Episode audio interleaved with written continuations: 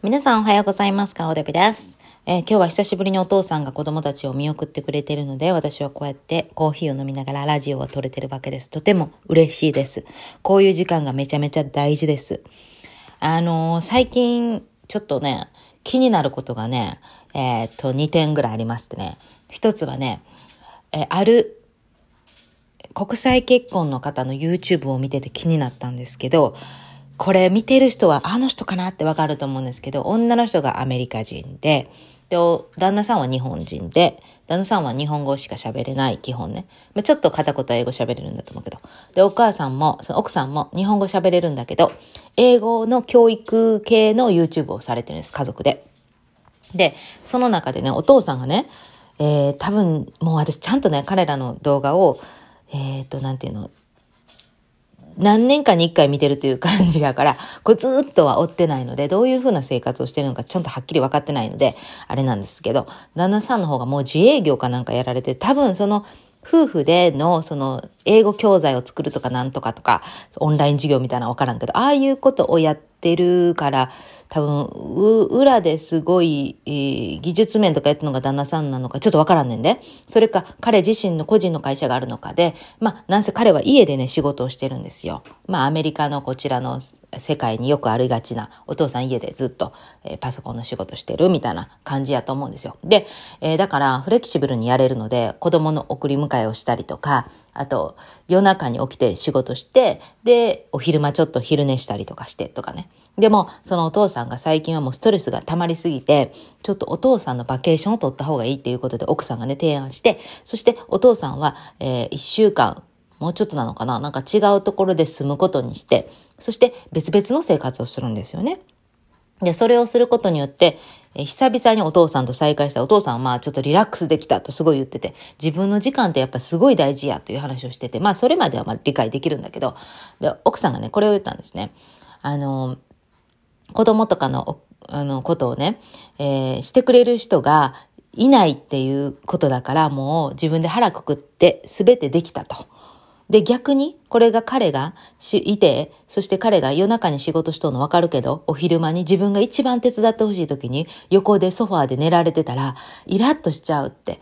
で、そういう気持ちにならないから、ある意味良かったみたいなことを言ったのよ。で、これすっごい共感できると思うんですよ。で、そしたら旦那さんがさ、えじゃあ、なんか、俺がいない方が良かったってこと？みたいな、なんか受け取り方がすっごいひねくれた受け取り方して、いや、そういう意味じゃなくて、みたいな感じで奥さんまた気を使ってやってたんだけど。いや、なんかさ、いや、この、ほんで旦那さんがまた言うのよね。いや、なんか、送り迎えとかの時間がなかったことは、すごいなんか良かったと。なんか、送り迎えとかの子供たちの送り迎えとかの時間で、自分がこう集中ガーってしてたのが途切れされたりとかして、そういうので、すごいストレスになってたみたいなこと言ったんだけど、いやいやいやって。なんかさ、甘えんなよってちょっと思っちゃったんですよね。ムカついたんですよね。だってそんなんさ、女の人だってめっ一緒やん。お互い様やん。子供持ったらみんなお互い様やんって感じで。で、お前だけが大変なんかと。お前だけが苦しくて大変やったと言いたいのかと言いたい。私は言いたい逆に。でも奥さんめっちゃいい人なんよ。私あの奥さんがあるから、あの YouTube はもう人気なわけで、あのおおっちゃん一人でやってても誰も見えひんからね。あの奥さんがキャッと元気で可愛くて、ほんですごい明るくて、でもなんかすごい頑張ってるなっていうのがわかんねん、画面から。だから、みんな見てんねん。もう主婦層が見てんねん。あれ、まあ、主婦層かわからね。とか、あと、まあ女性や女性層が大体見てんねん。あれはもうお母ちゃん世代、世代がみんな見てるねん。あれはもうなんか独身の女性がじーっと見る YouTube ではないねん。どちらかというと、なんか、あの、子供がおって同じようにわかるわかるみたいな、共感共感みたいな系が見てると思うねんな。いや、その、見てるそうで言うとな。それで言うと、なんかそのおっさんははっきり言って関係あらへんやん、言ったら。あんたのおかげで、この YouTube が、あの、ぐいぐい言ってるわけちゃうで、あんたちょっと分かってるみたいな。そういう感覚までなって。なんか、あの奥さん大丈夫かなってすっごい心配してんねん、私。で、あの奥さん昔の動画とかを見ててわかるねんけど、ちょっとね、毛がね、薄いんやと思うねんね。で、それに悩んでたんやと思うんで、もう今はもうずっとウィッグやねんな。で、あのさ、あれもきっとストレスとかも来てたんじゃないかとか、私は勝手な妄想をね、妄想暴走してしまうわけよ。なんかさ、すごい我慢してそうなのよ、あの奥さんは。なんかすごい、アメリカ人なんだけど、なんか日本人っぽいっていうか、ちょっと我慢する精神があると思うのよ。すごいなんか、旦那さんのためにしてあげようとか、家族が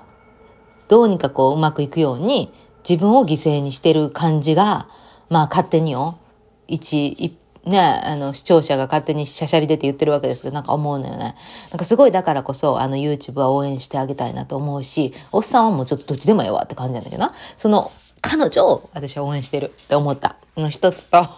お前マジ、お前がマジ言うなよ、みたいな感じやねんけどな。あとまたもう一つな、気になるのがね、あの、モデルさんのインスタグラムフォローしてるんですけど、それはなんでかっていうと、その方の元旦那さんがすごい私ファンだったことと、あと子供さんがね、その旦那さんの元旦那さんの子供さんね、受け継いでる、血を受け継いでる子供さんがまた可愛いから。ね、あの、そういう意味ですごく好きで、で、えー、彼女のヘアメイク、ああの、ヘアメイクの担当の方もすっごい好きだし、もう彼女の周りがすごい好きだし、彼女自身のことも私は好きか嫌いかで言うと好きなんですよ。好き。うん。で、ファンって言っていいですかね？ファンなんですよ。でもね、気になる点がね、若干あってね、彼女すごいその、子供たちが何、まあ、よう、ようさんいて、その子供たちがね、すごく、あの、年頃のね、ティーンネイジャーの子供たちとか、あとちょっと成人した子供もいるんですけど、の中でね、ものすごいね、お乳がね、成長したんですよ。で、前はね、まあ、あの、ハーフでもあるし、なんかちょっと体型が日本人っぽくない。日本のモデルさんとは違くて、お尻がプリーンとあって、で、胸もまああって、で、スレスラーと細くて、もうなんせもうすごい綺麗な体型なんですけど、さらにね、胸を多分何かしら入れたんやと思う。まあ、大きいのよ。本当に大きいの。だから、嘘みたいな大きいんだけど、それをもう丸見えな感じの服を着るのよ。もう、ちょっと横にずれたらね、あの、見えちゃうんじゃないかっていう、えっと、真ん中にある突起物が見えちゃうんじゃないかっていうぐらいの際どい格好をもう最近はずっとするのよ。まあ暑いっていうのもあるのかもしれんけど、まあ、ずっとすんの。あれはどういう意図でそれをしているのか。で、えー、経営者なので、なんか商品紹介とかするね。自分のやってるビジネスの。で、その商品紹介してる時も、もう完全にその、そこにしか目がいかない。胸にしか目がいかなくて、もう商品はどっちでもいい。その胸がもしかしたらずれたら何か見えるんじゃないかっていう際どいさをあれするんですけど、で、子供が大学のなんか説明会とか行くときもその格好で行くわけですよ。ミニスカで、さらに胸も出してのワンピースのドレスみたいな、フリフリみたいな。あれはどういう意図なんですかね？なんか、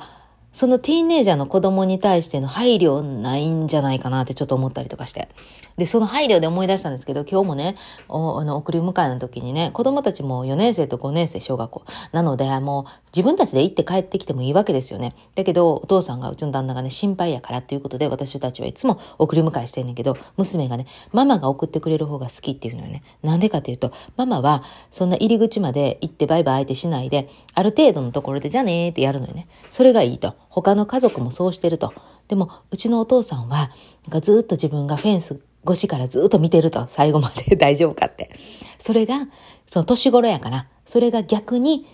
他の友達の目が気になるみたいな、そういう恥ずかしめを感じてるんだって。あ、やっぱりティーンネイジャーっていうか、そういう風になってきてるから、ニキビもできてきてね、思春期ね、入ってくるでしょ？だからやっぱりそういうのって嫌よなって。私すっごいそれなんとなくその彼女の気持ちわかるっていうか、やっぱそういう配慮っていうものを、やっぱりちょっとこう、相手の気持ちとか、相手がどう思うかなっていうのをちょっと考えた行動ってやっぱ大事やなって、そのモデルさんを見ながらも思ったり、え、したのね、最近は。なんかちょっと思いを寄せてみる？うん。自分の好きな格好とか、今流行りのファッションとか、えっ、ー、と、自分がやりたいように生きるとか、それはもちろんね、自由ですよ。自分の自由ですけど、それで、あの、自分の子供とかが、ちょっとなんか嫌な思いするかなとかっていう気持ちをちょっとでも傾けれたら、あのなんかこうちょっとね、うん、あの想像を豊かにしてみてほしいなってちょっと若干思ったりしてお前何様やねって感じじゃないけど、まあ、そういうこと考えないからこそ4回結婚できたやろなとも思うけどね。うん。これ誰かわかるやんっていう話。でも私、その彼女のこと好きですよ。好きやからフォローしてるし、えっ、ー、と、生配信始まったら絶対見てるし、うん。でも、あのー商品はぶっちゃけ買ったことない。彼女の谷間を見に行ってるみたいなもんでね。おっさんみたいなもんでね。うん。まあそんな感じですよ。で、最近はね、私、非食っていう本を読んでるんですよ。これ読んだことなかったん。うん。あのー、黒人の方と結婚してる人たちは必ず読んでる本なのかもしれないけど、私ぶっちゃけ知らなかった。初めて知って、友達に聞いて初めて知って、えー、読み出したんですけど、去年、一昨年かな、2020年ぐらいに、もう一回、あの、再販したっていうのあれ、なんか、もう一回リバイバルしたみたい。うん、だから余計に読まれてる本らしい。今またさらに読まれてる本らしいねんけど、えっ、ー、と、戦後の日本を描いてるんですけど、日本人女性を描いてるんですけど、この日本人女性は黒人の兵士さんと結婚したんですよ。そして子供を出産して、メアリちゃんっていう女の子を出産して、そして日本で生活してたんだけど、えー、ニューヨークに引っ越して、えー、そこでも差別を受けて、もずっと差別を受けて生きていくっていう話なんですけど、それをね、私、まあ、ブラパンの愛読書といえば山田栄美先生という感じで、山田栄美先生の本はね、何冊も読んだことあったんよ。で、その山田栄美先生が描く黒人を大好きな日本人女性っていうのは、もう黒人が大好きだから、まあ、今の世代のブラ、今の時代のブラパンって感じ？今の時代ってか、私らの時代かなもうちょっと前なんかな？うん、バブル世代ぐらいの、あの、戦後ね、戦後もだいぶ経ってから、うん、黒人かっこいい、ミュージックかっこいい、あの、ファッションかっこいい、もうなんか、一番強い人種じゃんみたいな感じで、もうめっちゃかっこええやんって思ってる人が黒人と出会って、黒人にまあ遊ばれたりとかしながらね、そういう話を描いてるっていうのは、読んだことあるし大好きなんだけど、この有吉佐和子さんが描くその日本人女性っていうのは黒人が好きとかじゃなくて、出会った男性がたまたま黒人の男性で、そしてその時代の差別って言ったらクロンボニグロとかってね、言っちゃってね、あの言葉が出てくるだけでも腹立たしいんですけど、もうなんでそれよりによってクロンボなのとか言われるわけですよ。家族からも。で、あの愛の子、子供は愛の子と言われて、もうそんなね、黒の血が入るんだったらね、おろしなさいって。もう何回も中絶すんねん。もう腹立ってきてね、だんだん読んでたら。なんなんと？この、このね、英子って、笑う子と書いて英子さんっていう主人公なんですけど、この人ね、そメアリーちゃんは、その、産んだんだけど、他何かできんねん。だけどその子らおろすねん。もう理解ができない。じゃあ作るなよ、みたいな。で、まあ、予期せぬできたんかもしれへん。でも、なんとかできたやろって。なんとかさ、あの、いや、わからん。でもそれは相手の男性が、旦那さんが、ね、あの、そういうふうに、えっ、ー、と、否認をしてくれなかったのかもしれないけど、え知らんけど、なんか何回も下ろすんですよ。で、それは、その子供が、生まれてきた子供が、みんなに、こう、あの、いじめに遭わないように差別されないために私は良いことをしたみたいなね。もうあの時代も理解ができない。でも、あの時代はいっぱいあったみたいやね。あの、いろんなアメリカ人兵士と、えー、予期せぬ形でできて自殺をした人もおるし、なんせ闇で、えー、おろすっていう現象をやっぱいっぱいしてきた人がいた。それもまあ、事実であるんだけども、もうなんかもう腹立ってきてね。ほんで、その A 子さんっていう人、主人公もね、なんかね、その黒人差別してんねん、ぶっちゃけ。え、なんやねん、お前も、お前自身が差別してるやんけって思うねんな、はじめ。でも、腹立つねんけど読み進めていく中で、もうすぐね、ニューヨークに引っ越すよっていうとこまで行ったんやっと。で、これまた大変で、この黒人のね、旦那さんはね、一人でアメリカに帰っちゃうんですよ。で、絶対 A 子一緒に来てくれって言ったんだけど、いや、私は行かないわって言って、もうこれで離婚したと A 子は思い込んでんねん。でも、黒人の男性は、いやいやいや、旦那さんの方は、あの、メアリと一緒にもう来てくれ来てくれって手紙を書いたりとかしてね。で、えー、A 子はでも、いや、日本で暮らすっていう決めてたんだけど、やっぱり、あの、ニューヨークに行こうかなっていう気持ちが揺らいだあたりぐらいから、一人でも、えー、シングルマザーとして生活はしてたんですよ。で、この時間がどれぐらいの長さだったのかはちょっとこの小説の中で何年とかは書いてないけど、まあ、その中で、なんか読んでて、あ、この人だんだん本当にこうちゃんと、あの、自分の子供を愛して、えー、差別がなくなったなという、こう心の変化みたいなのを感じたのね。だから、なんか不思議なんだけど、あの、初めは自分自身もそういう旦那さんの人種を差別してたじゃんと思ったんだけど、徐々にこう変わってきてるのよ、感情が。で、こっからどうなっていくのかわからんけど、それをなんとなくよ、この本を読みながら感じるっていう中で、ちょっとやっぱりあれは、やっぱ売れてるだけやって、読み進めちゃうね。うん、惹かれるものがあるね。ぐーっと惹かれるものがあって読んでたんですよ。で、そっからね、あの YouTube で、えー、戦争花嫁のことをいろいろ見るようになって、で、そしたら、えー、ヒットしたのが、えー、戦後そのできたその黒人のハーフのおっちゃんのね、話なんだけど、このおっちゃんの話、実は初めて見た。これ、その後に続く白人の女性、ハーフの女性が、えー、っと、その、戦後、戦争花嫁によって生まれた子供なんですけども、養子縁組して、えー、アメリカに渡り、そして母国の日本には全然帰ったことない、まあ、何十年も経っておばあちゃんになってから一回帰ってきて、お母さんに会えたらいいなと言って帰ってきたっていうドキュメンタリーが後半に続く。で、このドキュメンタリーを見たことあって、すごく感動したんですけど、その前半にあった黒人男性の話は見たことなかったんですけど、この黒人のハーフのおっちゃんの話、よかった。このおっちゃんはね、このおっちゃんはずっと仕事も、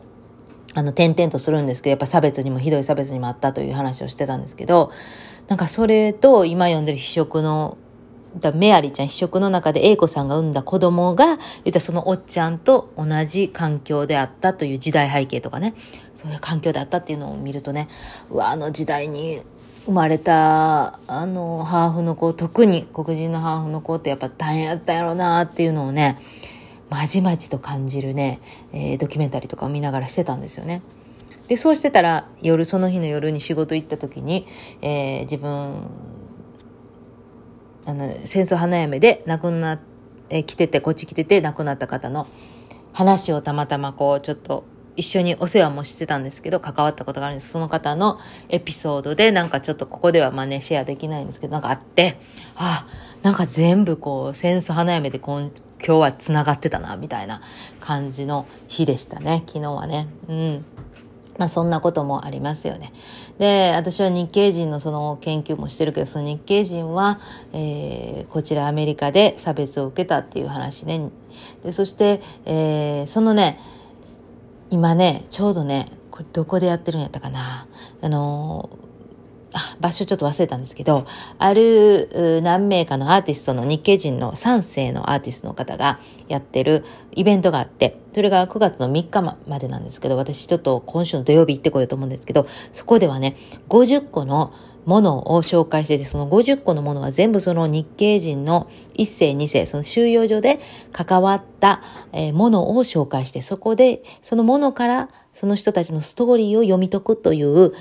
そういうイベントをやっているんですよ。展示をやってるんですね。これもすっごい興味深くて。で、ある、うしずこさんやったかな？そんなような名前やったと思うんですけど、えー、日系人の、その、うんと、本とか、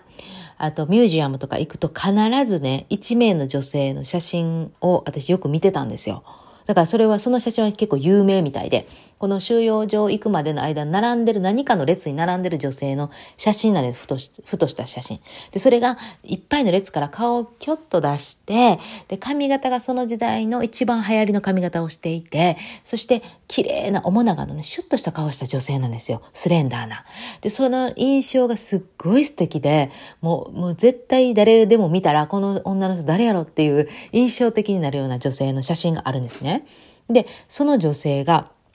その50個の、あの、えー、っと、50個のものから読み解くというそのイベントの中の一つの題材の中に入ってたんですよ、この女性が。で、私、この女性ってどういう女性なんだろうって、もう前からね、行くたんびにね、この写真は絶対出てくるから。だから、この人って誰なんやろって思ってたのが、点と点が繋がったんですよ。この女性はね、あの、妊娠した時に、え、収容所に入ってたんですね。でそして、えー、クエーカーの人たち、あのオートミールの、えっ、ー、と、ラベルで有名なクエーカーね。あのクエーカーの人たちはすっごい、その収容所に行く日系人たちを支えたんですよ。まず収容所に行く時にクエーカーの人たちが、えーたくさんのドーナツとコーヒーをね、持って、朝やったんですけどね。で、そしてそれをみんなに配って、あの、気をつけて行ってきてねっていう感じでやってたのね。で、そのえー、クエカたちが収容所に入った後もいっぱいいろんな支援をしてたみたい。で、柵越しに物をパンパンパンパン投げて、何か食べ物だったりとか、日用品だったりとかを寄付してたんですって。で、その中に一つ手縫いの、あの、パ、あパッチワークの、えー、ブランケットをね、作ってるクエーカーの人がいて、それは、その、えー、静子さんとか名前間違えたごめんなさいね。その女の人が妊娠してる女の人に、これはあなたにですと、プレゼントしたんです。で、妊娠してるからこれがね、あなたのね、役に立てばいいんだけどって言って、その気持ちがすごく嬉しかって、で、その静子さんは、そのままずっとその、えー、ブランケットを、えー、キルトをね、キルをずっと大事にしてて、ベッドの上に必ず、もう収容から出ても必ずそれをかけてたんですって。で、えー、家族がね、あんまりにもボロボロやからもうこれいい加減ママ捨てたらって言ったんですって。そしたら、絶対これだけは捨てないって言って。で、その時に初めてそのエピソードを話してくれたっていうんですよね。で、収容所に入ってた一世、二世はね、そういった収容所での悲しかったから、結構苦しかったから、あまり話したがらないんですね。だから家族でも、その三世の人でも知らないことがいっぱいあると。ただ、それをこういうきっかけで、そのものを通してね、家族がね、お話ししてくれたっていうことで、そのエピソードを見た時には、なるほど、こういうストーリーがあったのかとかね、それをね、ちょっとね、土曜日に見に行くのがすごい今楽しみなんだけど、それに伴って、やっぱ全部英語なので、私ちょっとね、その、サイトを見たり、そこのホームページを見たり、あと動画もちょっと出てるので、それを見たりして、今予習をしてんの、一生懸命。やっぱ行って、パッと理解できなかったすごくフラストレーションたまるやん。だから、か、あの、ちゃんと予習予習予習を今やってるとこなんですよ。こういうことやったら力入んねんな、英語やってもな。うん、もうちょっと他に活かせたらと思うけどね。いや、でもこれが私の学びたいことなんで、やっぱりね、好きなことはね、勉強できるね。まあそういう感じで今ね、やってるんですけど。あとなんか話したいことあったけど、ちょっと忘れたからもうこれぐらいにしときましょうね。長々と喋ってもね、あれですから、今からまたコーヒーを温め直して飲みたいと思います。では皆さんまた、あのー、またって何か知らんけど、またね、あの お話をね、また私の勝手なお話を聞いてくださってありがとうございます。それでは皆さん素晴らしい一日をお過ごしください。カリフォルニアからでした。オーバー。